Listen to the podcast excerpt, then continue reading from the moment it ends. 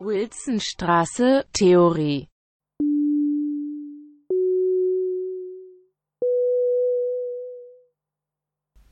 Propedeutikum zu den ästhetischen Grundbegriffen im Sommersemester 2020. Mein Name ist Bernhard Siebert und das ist die fünfte Sitzung zum Thema der Krise des Dramas. Im ersten Teil dieser Sitzung bin ich ganz kurz auf die Probleme eingegangen, die bei Versuchen aufkommen, das Drama zu definieren. Und ich habe kurz Volker Klotz Ansicht erläutert, der das Drama der geschlossenen Form vom Drama der offenen Form unterscheidet. Heute geht es um den zweiten Theoretiker in unserer Reihe der Dramatikspezialisten, nämlich um Peter Sondi. Und es wird dieses Mal auch ein bisschen komplizierter. Ich bringe heute mehrere längere Zitate und wollte nochmal darauf hinweisen, dass ich für alle Teile dieser Sitzung auch wieder einen Reader erstellt habe, in dem ihr die zitierten Texte mitlesen könnt und dieser Reader findet sich zum Download auf StudIP. Teil 2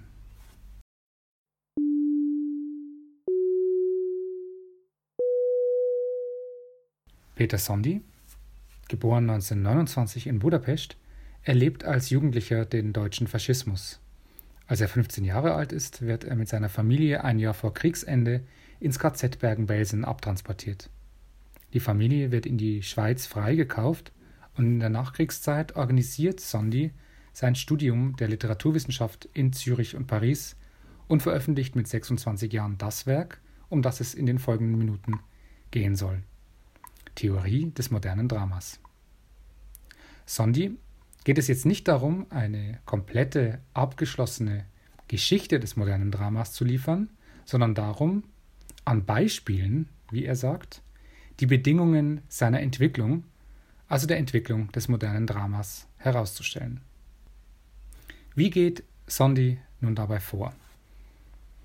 Er beginnt seine Einleitung wie folgt: Zitat, seit Aristoteles haben die Theoretiker der dramatischen Dichtung das Auftreten epischer Züge in diesem Bereich an den Pranger gestellt.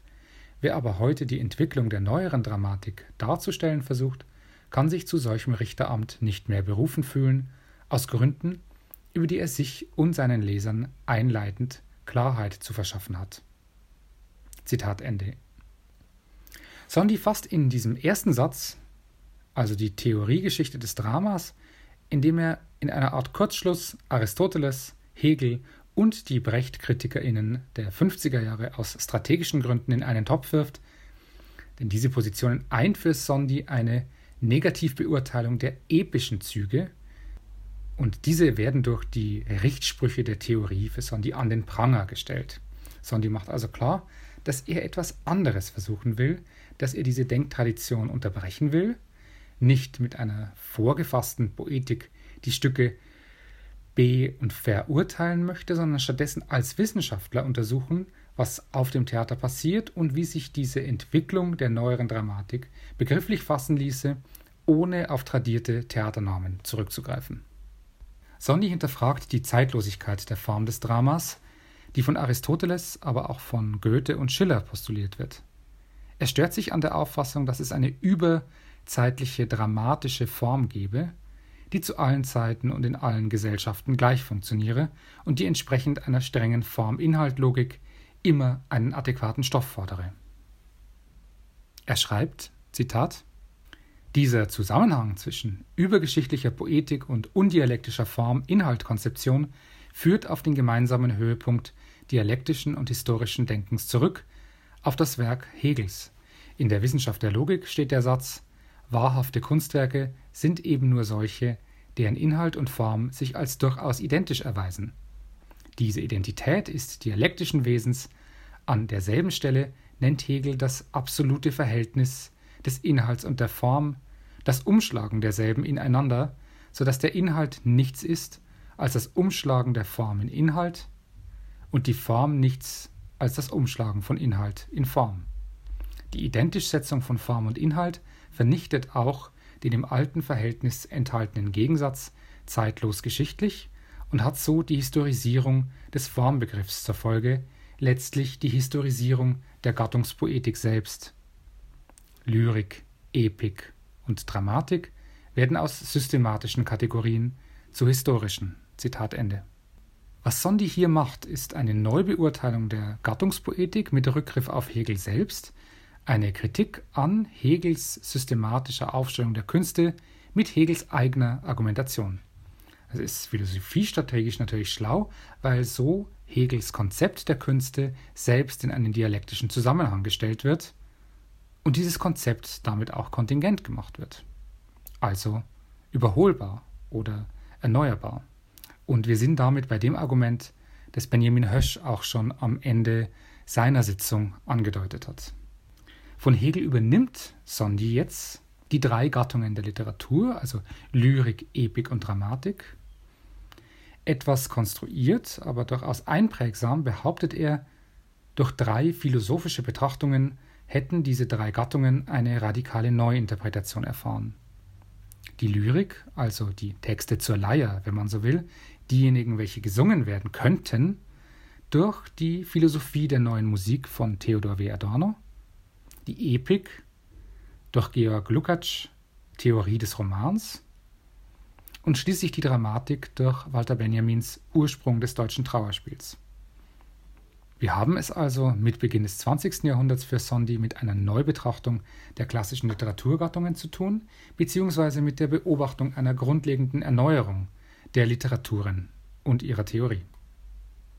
Dass Sondi sich zur Hauptsache auf Lukács beziehen wird und kaum die Argumente von Adorno oder Benjamin aufgreifen wird, um seine Theorie zum Drama zu entwickeln, das mag an dieser Stelle überraschen, vor allem was Benjamin betrifft, da der sich ja mit dem Theater und seiner dramatischen Literatur auseinandersetzt. Warum? Das wird sich vielleicht im Laufe der Sitzung erschließen. Das Drama ist in der Krise, sagt Sondi. Er schreibt, Zitat, den terminologischen Ausgangspunkt bildet so bloß der Begriff des Dramas. Als historischer steht er für eine literaturgeschichtliche Erscheinung, nämlich das Drama, wie es im elisabethanischen England, vor allem aber im Frankreich des 17. Jahrhunderts entstand und in der deutschen Klassik weiterlebte. Indem er zur Evidenz bringt, was in der dramatischen Form an Aussage über das menschliche Dasein sich niederschlug, weist er ein Phänomen der Literaturgeschichte als Dokument der Menschheitsgeschichte aus.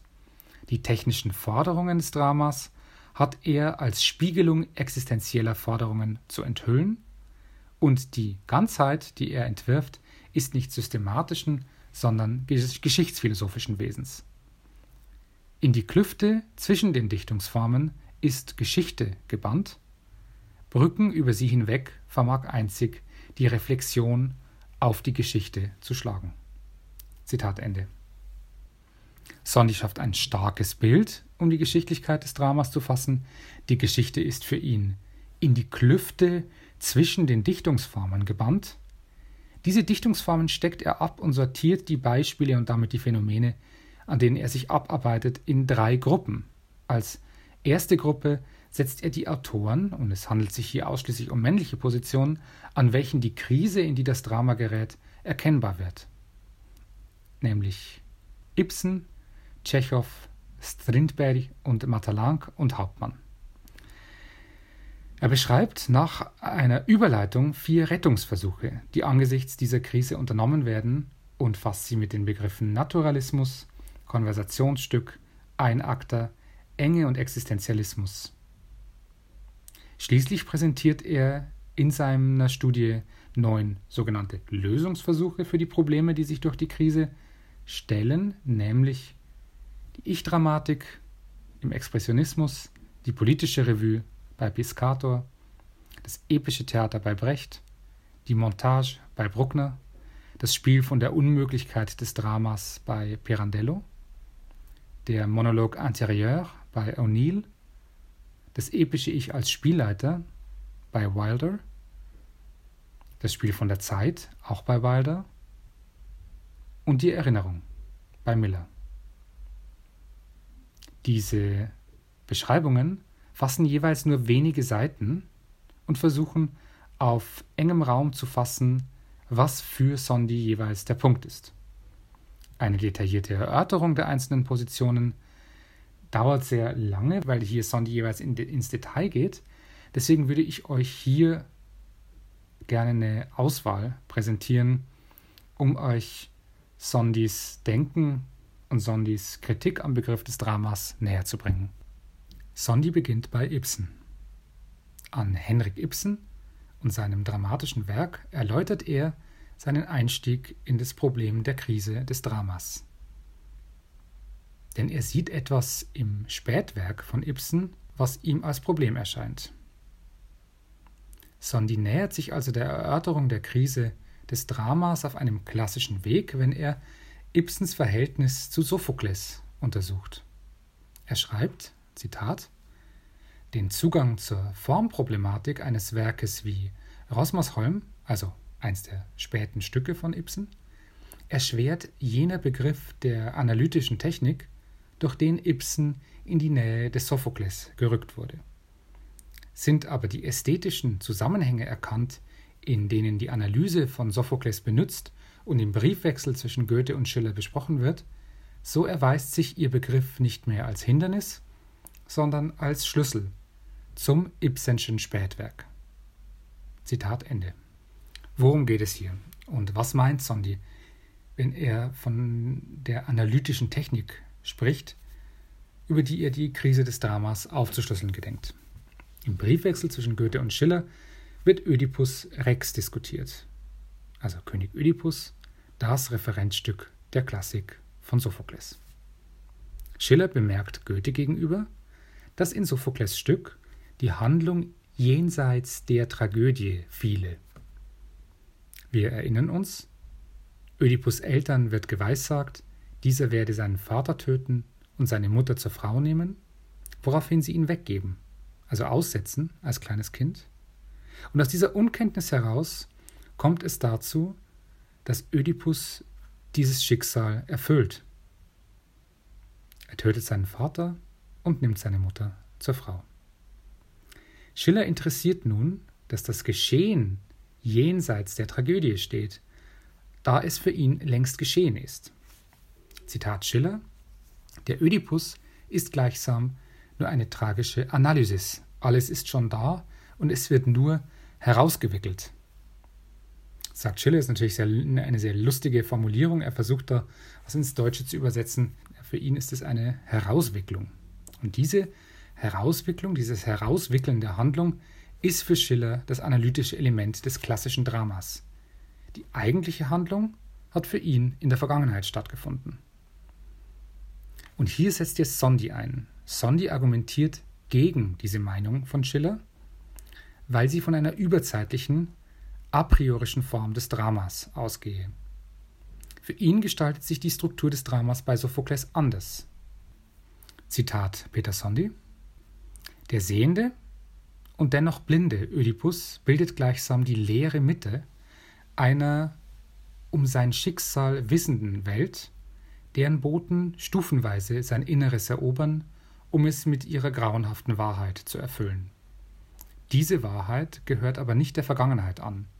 Nicht die Vergangenheit, sondern die Gegenwart wird enthüllt. Denn Ödipus ist Mörder seines Vaters Gatte seiner Mutter, Bruder seiner Kinder. Er ist die Schwere dieses Landes und muss das Gewesene nur erfahren, um dieses Seiende erkennen zu können. Deshalb ist die Handlung des Ödipus Rex, obwohl sie der Tragödie faktisch vorausgeht, dennoch in ihrer Gegenwart enthalten.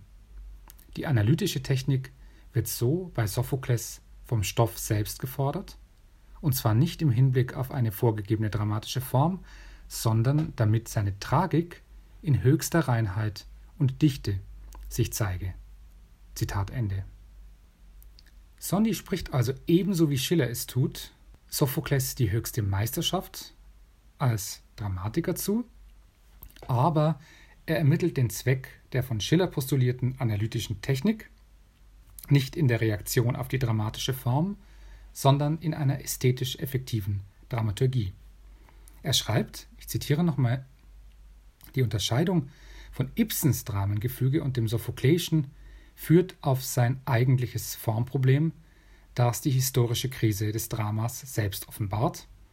Keines Beweises bedarf die Tatsache, dass die analytische Technik bei Ibsen nicht vereinzeltes Phänomen, sondern die Konstruktionsart seiner modernen Stücke ist. Es genügt an die wichtigsten zu erinnern: Nora, Stützen der Gesellschaft, Gespenster, die Frau vom Meer, Rosmersholm, die Wildente, Baumeister Sollnes, John Gabriel Borgmann. Zitat Ende. Für Sondi ist bei Ibsen die analytische Technik die Konstruktionsart seiner Stücke, also vor allem der späten Stücke, das, was er als moderne Stücke bezeichnet. Und um ein Gefühl dafür zu bekommen, was Sondi hier meinen könnte, würde ich mit euch gerne ein bisschen reinlesen in einen der Texte, in dem Fall in das Stück John Gabriel Borgmann. Das gesamte Stück spielt, wie Ibsen schreibt, an einem Winterabend auf dem Familiengute der Rentheims nahe der Hauptstadt. Und äh, wir befinden uns am Anfang in Frau Borgmanns Wohnzimmer. Frau Borgmann ist Gunhild Borgmann, die Ehefrau von Jung Gabriel Borgmann. Ibsen beschreibt es so, die Einrichtung zeigt den verblichenen Glanz vergangener Tage, eine offene Schiebetür führt zu einem Gartenzimmer mit Fenstern und Glastür im Hintergrund. Durch sie blickt man in den Garten, wo im Dämmerlicht der Schnee treibt. Und in, diese, in diesem Ort, wo die Zeit scheinbar stehen geblieben ist, kommt jetzt plötzlich eine Besucherin. Und diese Besucherin ist die Schwester von Gunhild Borgmann, nämlich Ella. Und äh, ich zitiere ein kurzes Gespräch zwischen den beiden Frauen. Frau Borgmann, hart. Erhard kann bei mir hier nicht wohnen. Er muss in der Stadt wohnen. Ella, das hat er mir geschrieben. Frau Borgmann, wegen seiner Studien muss er das. Er kommt aber jeden Abend auf ein Weilchen zu mir heraus. Ella, so könnte ich ihn vielleicht sehen und gleich mit ihm reden? Frau Borgmann, er ist noch nicht da. Ich erwarte ihn aber jeden Augenblick. Ella, doch, Gunhild, er muss schon da sein, denn ich höre seine Schritte oben. Frau Borgmann mit einem flüchtigen Blick oben im Saale? Ella, ja. Ich habe seine Schritte oben gehört, von dem Augenblick an, als ich eintrat. Frau Borgmann mit abgewandtem Blick. Das ist nicht er, Ella. Ella stutzt. Nicht Erhard? Ahnungsvoll. Wer ist es denn? Frau Borgmann. Der Bankdirektor. Ella leise in unterdrücktem Schmerz. Borgmann. Jung Gabriel Borgmann. Frau Borgmann. So geht er auf und ab, hin und her, vom Morgen bis zum Abend, Tag aus, Tag ein. Ella. Ich habe allerdings dies und das munkeln hören. Frau Borgmann, das glaube ich gern. Die Leute munkeln gewiss manches über uns hier draußen. Ella. Erhard hat Andeutungen darüber gemacht, in seinen Briefen, dass sein Vater sich meistens isoliert halte, da oben und du hier unten. Frau Borgmann. Ja, so haben wir es gehalten, Ella. Unausgesetzt seit sie ihn freigelassen und nach Hause geschickt haben zu mir. Die ganzen langen acht Jahre. Ella, nie habe ich mir aber vorstellen können, dass es wirklich wahr sei, dass es überhaupt möglich sei. Frau Borgmann nickt. Es ist wahr und wird sich auch nicht ändern. Ella blickt sie an. Ein furchtbares Leben muss das sein, Gunhild. Frau Borgmann, mehr als furchtbar. Bald nicht mehr zum Aushalten. Ella, nur zu begreiflich. Frau Borgmann, stets und ständig seinen Schritt oben zu hören, vom frühen Morgen bis in die späte Nacht, und wie das hier unten widerhallt. Ella, der Widerhall ist allerdings sehr stark. Frau Borgmann, manchmal kommt es mir vor, als hätte ich oben im Saal einen kranken Wolf im Käfig, gerade über meinem Kopf, lauscht und flüstert. Hör nur, hör. Auf und ab. Auf und ab geht der Wolf. Ella behutsam, könnte es nicht anders werden, Gunhild? Frau Borgmann ablehnend, er hat nie einen Schritt getan zu diesem Zweck. Als Publikum sind wir hier mit einer Welt konfrontiert, deren Logik, aber auch deren Rätsel sich nach und nach enthüllen. Wir erfahren aus dem Gespräch der Frauen, dass in der Vergangenheit etwas Einschneidendes passiert sein muss. Und wir erkennen, dass Johann Gabriel Borgmann früher ein angesehener Bankdirektor war, der dann allerdings des Betrugs überführt wurde und ins Gefängnis kam. Vor acht Jahren ist er allerdings nach Hause zurückgekehrt und er ist seitdem ebenso unruhig wie gefangen, eben, wie Gunhild Borgmann es beschreibt, wie ein Wolf in seinem Gehege. Wir erfahren mehr über seine komplizierte Beziehung zu den beiden Schwestern und auch über die nächste Generation, denn der frühere Bankdirektor hat große Pläne, für die er gerne mit seinem Sohn Erhard zusammenarbeiten möchte. Das Stück zerfällt dabei in viele Einzelgespräche, die uns einen Blick auf die Vergangenheit bieten. Aber Borgmanns Pläne und die Pläne der Frauen werden gar nicht in Angriff genommen, denn am Ende des Stücks stirbt die Titelfigur. Über diesem Tod von John Gabriel Borgmann kommen zwar die Schwestern sich wieder näher, ansonsten passiert im Wesentlichen allerdings kaum etwas an Handlung. Deswegen streicht Sondi bei Henrik Ibsen also etwas heraus, das er hier als analytische Technik bezeichnet, mit diesem Rückgriff auf den Begriff, den Schiller und Goethe verwenden. Eine Technik der Analyse, die sich vom traditionellen Drama unterscheidet und die bereits auf das Ende und die Überwindung der klassischen Dramatik hindeutet. Sondi sagt also so viel wie hier bei Ibsen finden wir jetzt tatsächlich das, was Schiller mit der analytischen Technik beschrieben hatte. Vorher war das gar keine richtige analytische Technik. Sondi argumentiert an Ibsens Drama wie folgt. Erstens, Zitat, anders als beim Sophokleischen Ödipus ist die Vergangenheit hier nicht Funktion der Gegenwart, vielmehr ist diese nur Anlass zur Heraufbeschwörung der Vergangenheit. Denn vergegenwärtigt werden im Sinne dramatischer Aktualisierung kann nur ein zeitliches, nicht die Zeit selbst. Über sie lässt sich im Drama nur berichten, während ihre direkte Darstellung einzig einer Kunstform möglich ist, die sie in die Reihe ihrer konstitutiven Prinzipien aufnimmt. Zitat Ende. Für Sondi geht es also, anders als bei Sophokles, jetzt bei Ibsen um die bloße Heraufbeschwörung der Vergangenheit. Es geht nicht darum, dass die Figuren, denen wir folgen, die Vergangenheit erfahren. Nein, wir erfahren sie als Publikum über die Vermittlung der Figuren. Und so formuliert Sondi eben, dass es hier nur berichtet wird, was in der Vergangenheit passiert ist. Daraus entwickelt Sondi einen weiteren Unterschied. Zitat. So wird ein weiterer Unterschied klar. Die Wahrheit des Ödipus Rex ist objektiver Natur. Sie gehört der Welt an. Nur Ödipus lebt in der Unwissenheit und sein Weg zur Wahrheit bildet die tragische Handlung. Bei Ibsen dagegen ist die Wahrheit die Innerlichkeit. In ihr ruhen die Motive der zutretenden Entschlüsse, in ihr verbirgt sich und überlebt alle äußere Veränderung, deren dramatische Wirkung. Neben der zeitlichen entbehrt die Thematik Ibsens auch in diesem topischen Sinne jener Gegenwart, die das Drama erfordert. Zitat Ende. Für Sondi erfordert das Drama also Gegenwart, und diese ist bei Ibsen für ihn nicht mehr vorhanden, im doppelten Sinne. Das Vergangene ist nur noch Erinnertes, es ist vor Beginn des Dramas nicht allen bekannt, wie dies bei Sophokles der Fall war, wird also nur noch von den Figuren erinnert. Und diese Innerlichkeit lässt die Motive der Figuren intransparent werden, da wir sie nicht durchschauen. Sondi kommt zu dem überraschenden Schluss, dass für die Thematik, die Ibsen wählt, eine direkte Darstellung, eine direkte dramatische Darstellung gar nicht möglich ist. Für Sondi erfordert das Drama Gegenwart. Und da diese Gegenwart in gewisser Weise bei Ibsen nicht mehr vorhanden ist, da in der Gegenwart nichts mehr passiert, haben wir es vielleicht auch bei diesem Text John Gabriel Borgmann von Ibsen gar nicht wirklich mit einem Drama zu tun.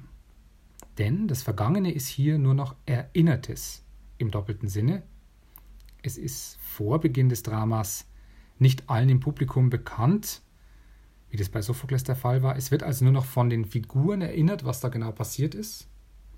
Diese Innerlichkeit ist andererseits dazu in der Lage, die Motive der Figuren intransparent zu machen, da wir sie nicht durchschauen.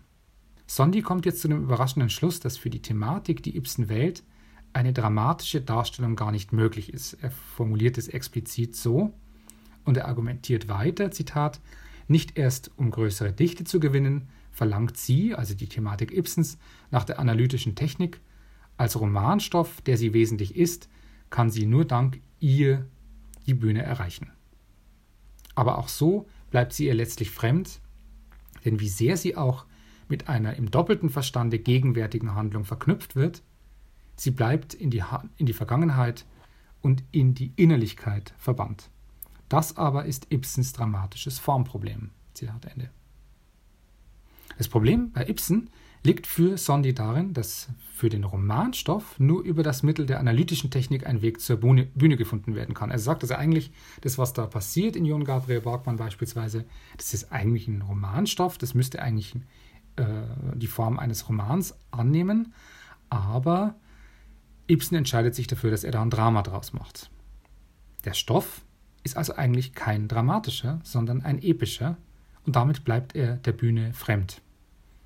Der Clou in Sondis Argumentation lautet also, dass er mit einer lückenlosen Argumentation über Aristoteles, Hegel, Schiller, Goethe, aber auch Rilke und Lukács einen der Meister der Dramenautoren als essentiell undramatisch herausstellt, oder sagen wir es so, Ibsen nutzt für Sondi die dramatische Form par excellence, um etwas Nicht-Dramatisches auf die Bühne zu bringen. Und das ist natürlich erstmal eine sehr, sehr starke These.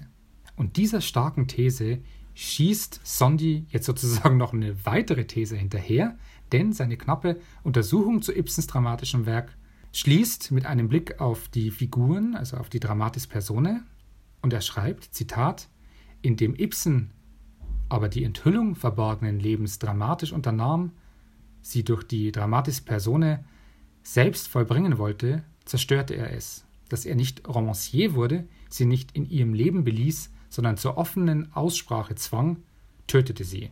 So wird in Zeiten, die dem Drama feindlich gesinnt sind, der Dramatiker zum Mörder seiner Geschöpfe. Zitat Ende. Und das ist natürlich auch nochmal stark. Das heißt, nicht nur zeigt sich mit Ibsen, dass das Drama an einen Endpunkt gelangt ist, weil da eigentlich nichts mehr passiert, weil eine Art von Gegenwart fehlt, weil das Dramatische fehlt, sondern Sondi behauptet auch, dass Ibsen die Figuren, die er auftreten lässt, eigentlich getötet hat. Ja, mit diesem Mord an den Figuren bei Ibsen würde ich diesen Teil gerne beenden und ähm, einen zweiten Teil zu Sondi nachliefern, in dem es darum gehen soll, wie Sondi jetzt diese Krise weiter beschreiben würde, die Krise des Dramas, die er analysiert und die er nochmal genau an Ibsen herausstellt und wo er denkt, dass einzelne Autoren an der Überwindung dieser Krise arbeiten. Ende von Teil 2.